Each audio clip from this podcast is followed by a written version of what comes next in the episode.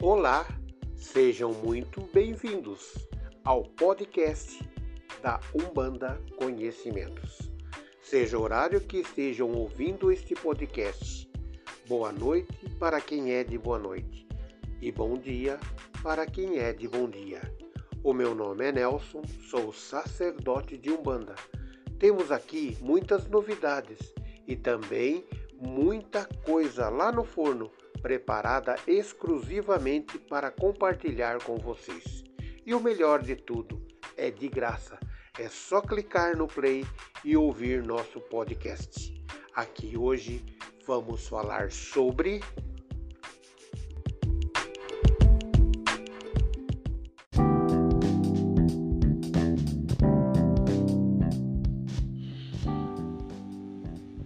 O significado das guias e colares na Umbanda. Guias, colares, abrajás, talismãs, pulseiras. Quem nunca viu um crucifixo no pescoço de um padre? Um índio com seu colar? Reis com seus colares, pulseiras e coroas. Acredito que todos nós já vimos, né?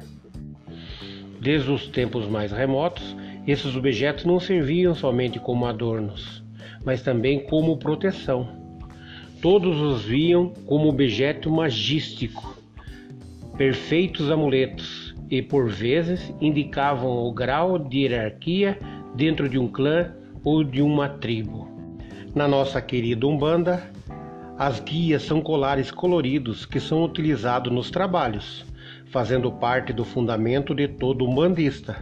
As guias são verdadeiros para-raios em defesa dos médiuns. Elas são imantadas pelos guias-chefes ou pelos dirigentes da casa, através das energias da natureza, para servirem de escudo contra as energias negativas, que possam se aproximar dos servidores da Umbanda na prática da caridade. Por algum momento, alguma carga negativa se aproximar, essa carga se choca à guia de contas como um escudo de proteção para o médium. Não podemos esquecer que os fios são feitos de nylon e alguns com ferramentas em metal. Como estão encostados ao nosso corpo, poderão também arrebentar por desgaste do material. Por isso, nem toda guia arrebentada é demanda. Pense nisso. As guias, além de servirem de proteção, também têm outras funções, como elo de ligação psíquica entre o médio e o espírito, instrumento de auxílio nos tratamentos espirituais. Desde muito tempo atrás, o uso de adereços como colares, guias, abrajás, talismãs, pulseiras é tão antigo que não se tem uma data certa de quando essa prática iniciou. O que pode se constatar é que eles sempre tiveram um significado muito amplo por entre as culturas. Para algumas tribos, esse adorno protegiam de ataques de animais, de influências negativas vindas de outro mundo e de inimigos de tribos rivais. Dentes, unhas, maços e cabelos. Os primeiros colares não eram confeccionados com miçangas coloridas e polidas como as guias de hoje. Alguns elementos eram bem diferentes, como as crinas, as unhas de animais, cabelos humanos, pedaços de ossos. Eram alguns dos componentes dos vovôs da guias. Ainda hoje, Algumas guias são confeccionadas com dentes de animais. Já os maços de cabelos humanos, pelo menos na maioria, estão dispensados, trocados pelos fios de nylon. Dentro da representação atual, o uso das guias, principalmente para quem usa uma grande quantidade, chama muita atenção. É comum a associação desses objetos à macumbaria, forma pejorativa de se referir aos cultos afro-brasileiros, destacando também que não há nada de excepcional, incomum ou fetichista no fato dos médios ubandistas usarem as guias para proteção espiritual. Cada vez mais vemos muitos irmãos e irmãs umbandistas não se sentirem constrangidos por usar em público colares ou guias, pois não é nada diferente do que todo mundo faz. As guias, colares e abrajás eram usados pelos reis, pelas rainhas, pelos imperadores, dentre outras figuras, tinha as guias como adereço. Nessa associação, cito o uso dos rosários pelos padres, que utilizavam esses elementos também como forma de proteção. Tanto os indivíduos pertencentes às tribos, às religiões atuais e hoje mais precisamente os ubandistas usam as guias e tantos outros elementos para se proteger contra as influências externas. Em muitas casas, essas crenças e fundamentações se diferem, surgindo em cada uma um sentido diferente. Não estamos aqui para provar nossa verdade, mas sim uma ajuda dentro do conhecimento. A Umbanda tem fundamento e é preciso preparar. Nunca esta frase fez tanto sentido como quanto falamos sobre rituais consagratórios umbandistas. A Umbanda tem seus próprios ritos consagratórios, que trabalham dentro da egrégora da religião e que dispensam as réplicas e os ritos de outras crenças. Dentro das guias e colares são embutidas de fundamentos mágicos.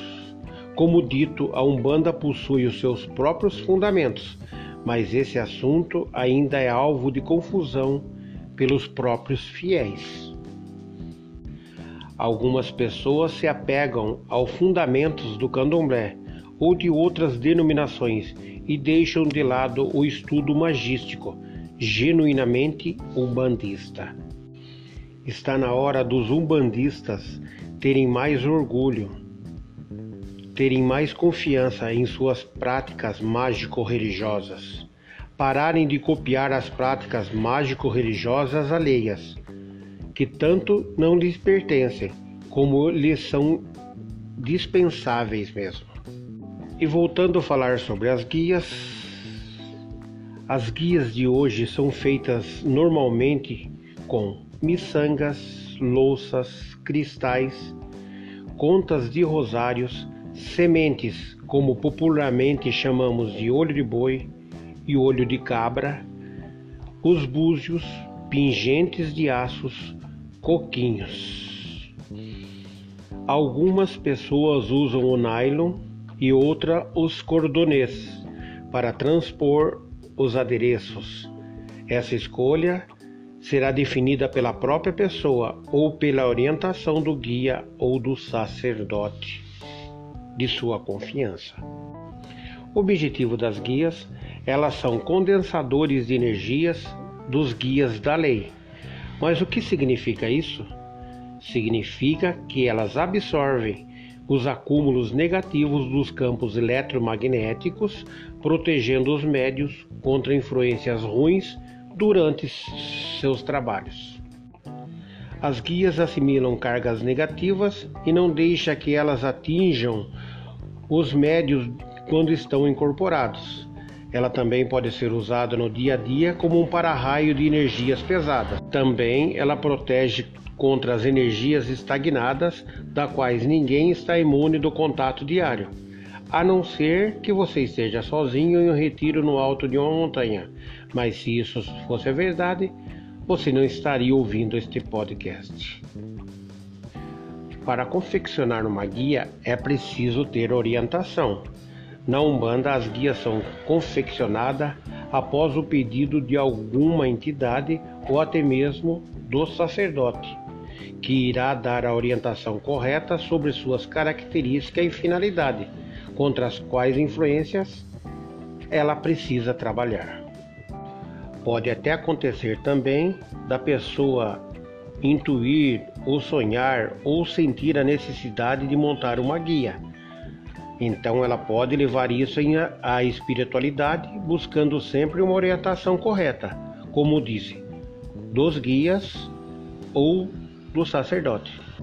As guias precisam ser descarregadas e que nada mais do que purificá-las das energias negativas acumuladas durante os trabalhos. O período desse rito será a entidade que irá definir, e quando isso acontecer, o médium precisa realizar os procedimentos da limpeza dela sem demora. As guias e colares devem ser cuidadas com respeito e carinho. Passar por defumação no início do trabalho. Isso se faz estando guardado no cabideiro que se tem dentro do terreiro ou mesmo em casa. Antes de colocar no pescoço para o trabalho, tem que defumar. E no momento da defumação, ficar com elas nas mãos. E só após isso deve ser colocada no pescoço. Muitos chegam no terreiro e já vai colocando no pescoço. Não espera a defumação e nem tem o trabalho de tirar para defumar. Umbanda tem fundamento, é preciso preparar. As guias e colares são instrumentos intransferíveis. Veja lá o que você está colocando no pescoço. Coloque somente se vier de uma entidade ou preparada pelo sacerdote de confiança, em que ele faz as guias ou colares de iniciação. Existem alguns fundamentos para a confecção de cada tipo de guia. Guia de proteção.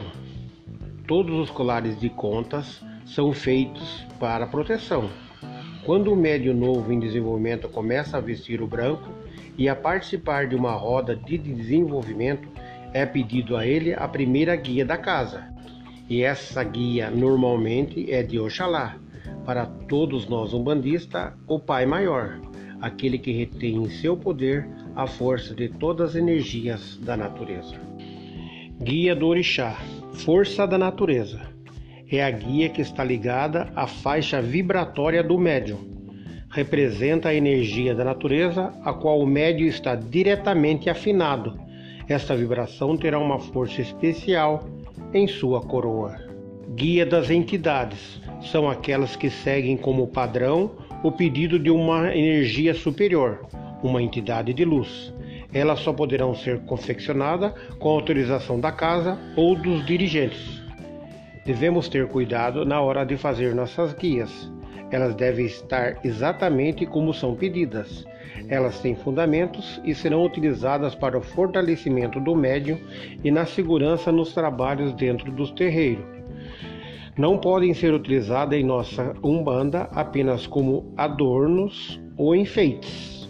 Existem alguns médios que usam lindos colares, das mais variadas cores e formas, mas quando perguntado pelo significado deles, a resposta é vaga ou realmente não existem. Para a limpeza das guias, deverão ser colocadas em uma bacia com água e coberta com ervas específicas. Normalmente utilizamos o boldo, que é uma erva de Oxalá, no que chamamos de tapete de Oxalá. Essa limpeza também poderá ser feita em mar aberto, nas cachoeiras ou deixando esticada no altar para a imantação. A nossa religião prima pela humildade e não utiliza vaidade e nem ostentação em seus trabalhos espirituais de caridade. A forma como a guia é solicitada pela entidade pode dizer muito sobre a linha de trabalho dela. Assim como o ponto riscado, as guias podem identificar muitos fundamentos e falar por si só. Vamos dar um exemplo. Foi autorizado ao médio confeccionar uma guia verde com sete firmas intercaladas de cores diferentes e com o fechamento de firma vermelha. O que você acha disso? O que, que essa guia quer nos dizer? Ela quer nos dizer que verde é a cor de Oxóssi ou dos caboclos. Indica que o seu caboclo ele transita pelas sete linhas da Umbanda. Por exemplo, todo caboclo sete. Firma vermelha indica que o seu mistério é dentro da linha de Ogum. Entenda bem que nada na Umbanda é feita sem fundamento. Nada está ali na guia, no colar, por acaso.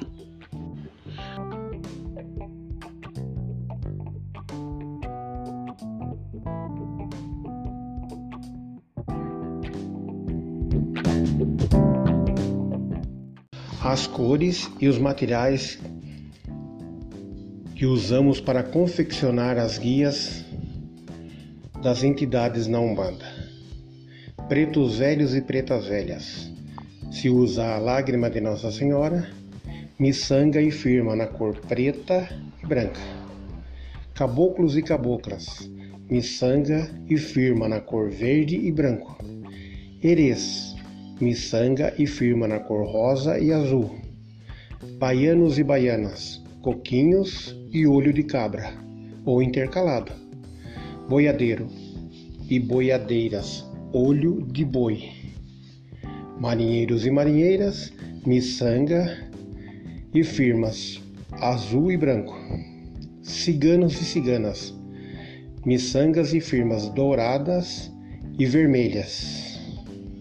Também vale lembrar que pode aparecer também miçangas e firmas nas cores do orixá regente nas guias das entidades.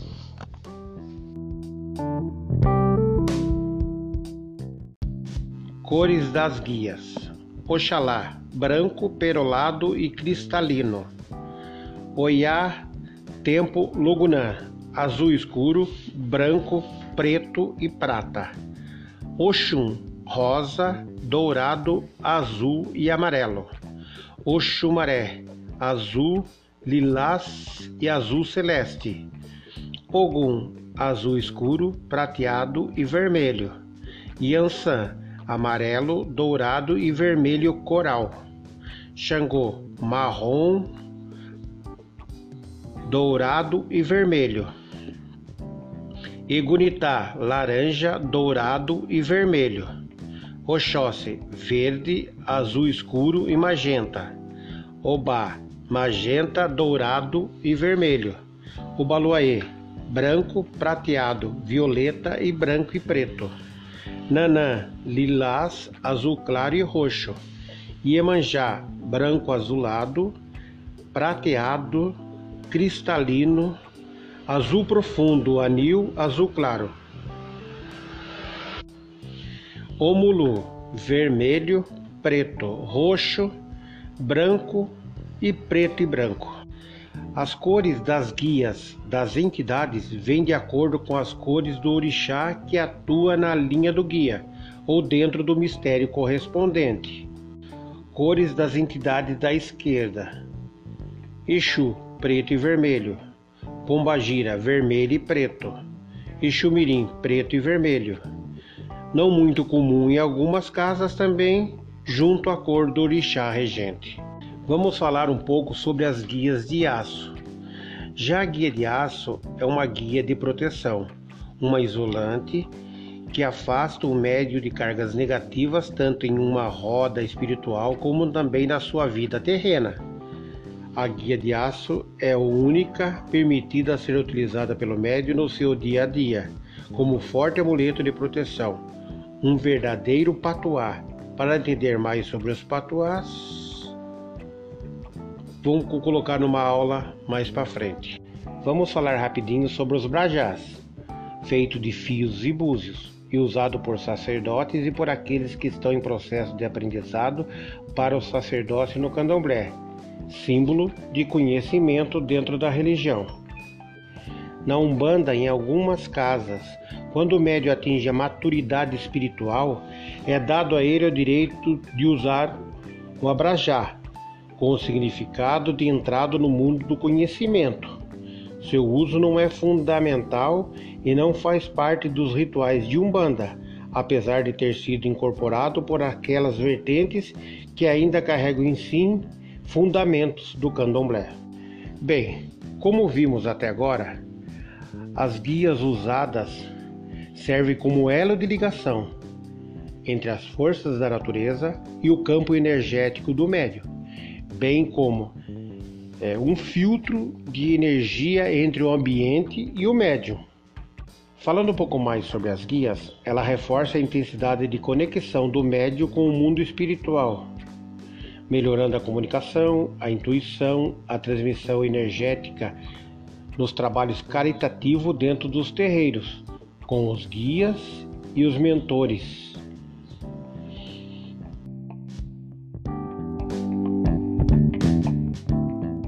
Para um bom entendimento, vamos falar um pouco sobre as guias que são usadas atravessadas. Normalmente são pedidas pelo dirigente ou guia-chefe da casa, quando há necessidade de uma linha vibratória diferente da linha correspondente do médium. Então a guia é utilizada atravessada para uma questão de equilíbrio vibracional. Quem muito usa essas guias atravessadas são os médios de desobsessão. Atravessa-se a guia para buscar um equilíbrio vibracional e também em casos que, quando o médio tem muito forte em sua coroa a energia das matas representativa de Oxóssi, e sua entidade trabalha muito voltada para a energia da cura. A guia também é atravessada para o equilíbrio vibracional. Também, quando observamos alguns médiums em seus trabalhos espirituais utilizando uma guia enrolado no pulso, ele está simplesmente utilizando a guia como um condutor energético mais forte para a limpeza do campo astral do consulente. Raramente esse tipo de recurso é utilizado por uma entidade, salvo casos que requerem uma atuação mais rápida no momento da consulta. Quando vamos ao banheiro, devemos tirar as guias. Além de ser um sinal de respeito, o banheiro é um ambiente contraposto à pureza no qual devemos manter nossas guias de proteção. Essas impurezas podem afetar a linha vibratória que temos que preservar nas guias. Afinal de contas, o ambiente terreno está repleto de impurezas, tanto materiais quanto as fluídicas, que podem se ligar ao filtro de proteção nesses ambientes. Quando estamos perto do fogão, preparando as comidas para as entidades orixás, devemos guardar nossas guias colocando elas para dentro das brusas, mais encostado no coração. Fazemos isso Fazemos isso para protegermos nossas guias do fogo, pois nossas guias são filtros energéticos que têm que ser preservados de outros tipos de energia que não seja as do trabalho, pela função que ela está fazendo naquele momento. Nossas guias são pessoais e intransferíveis devendo ser confeccionadas, manipuladas e utilizadas somente pelo médio.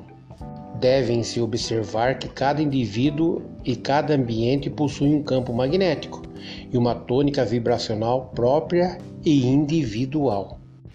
Entretanto, a confecção das guias poderá ser feita por um outro irmão, principalmente o fechamento da guia, desde que ele esteja capacitado para tal missão. Esse médium deverá ser escolhido pelo dirigente da casa ou guia-chefe. Devemos sempre lembrar e nunca nos esquecer de que nossas guias são nossas ferramentas na caridade espiritual. Devemos cuidar e respeitá-las. Elas são a nossa força e a nossa fé. Elas são o nosso escudo de amor e paz. Cada guia que usamos revela o que queremos para que estamos aqui e o que pretendemos ao usá-la.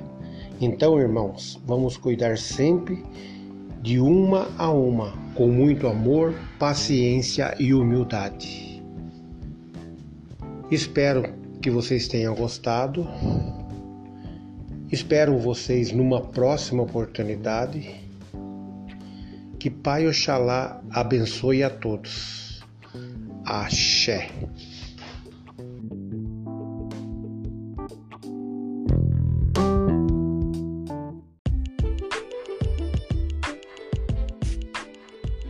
Espero que vocês tenham gostado e satisfeito as suas curiosidades e dúvidas.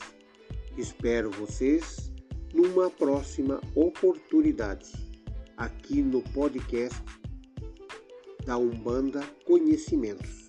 Que Pai Oxalá abençoe a todos. Gratidão. Axé.